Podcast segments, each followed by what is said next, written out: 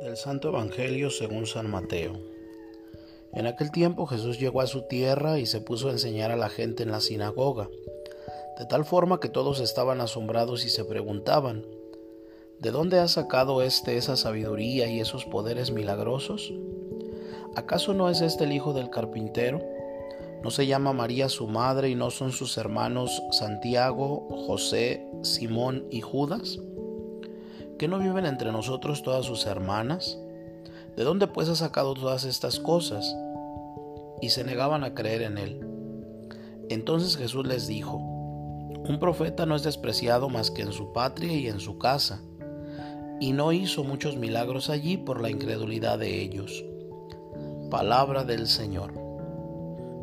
Hoy como ayer, hablar de Dios a quienes nos conocen desde siempre resulta difícil en el caso de Jesús, San Juan Crisóstomo comenta, los de Nazaret se admiran de él, pero esta admiración no les lleva a creer, sino a sentir envidia. Es como si dijeran, ¿por qué él y no yo? Jesús conocía bien a aquellos que en vez de escucharles se escandalizaban de él. Eran parientes, amigos, vecinos, a quienes apreciaba pero justamente a ellos no les podrá hacer llegar su mensaje de salvación.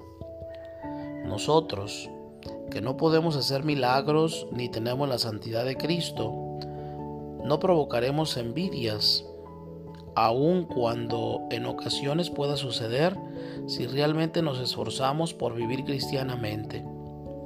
Sea como sea, nos encontraremos a menudo como Jesús, con que aquellos a quienes más amamos o apreciamos son quienes menos nos escuchan.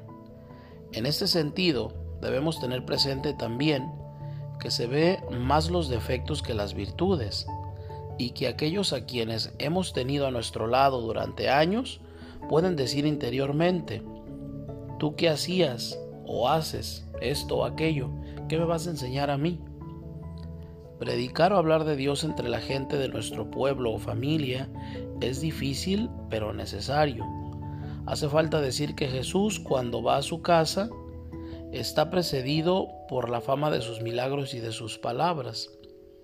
Quizás nosotros también necesitaremos un poco establecer una cierta fama de santidad fuera y dentro de casa antes de predicar a los de casa.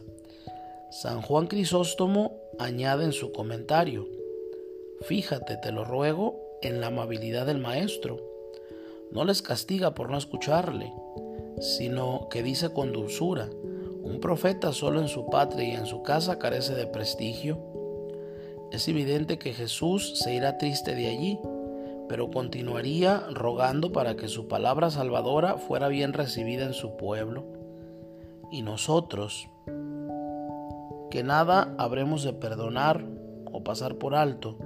Lo mismo tendremos que orar para que la palabra de Jesús llegue a aquellos a quienes amamos, pero que no quieren escucharnos.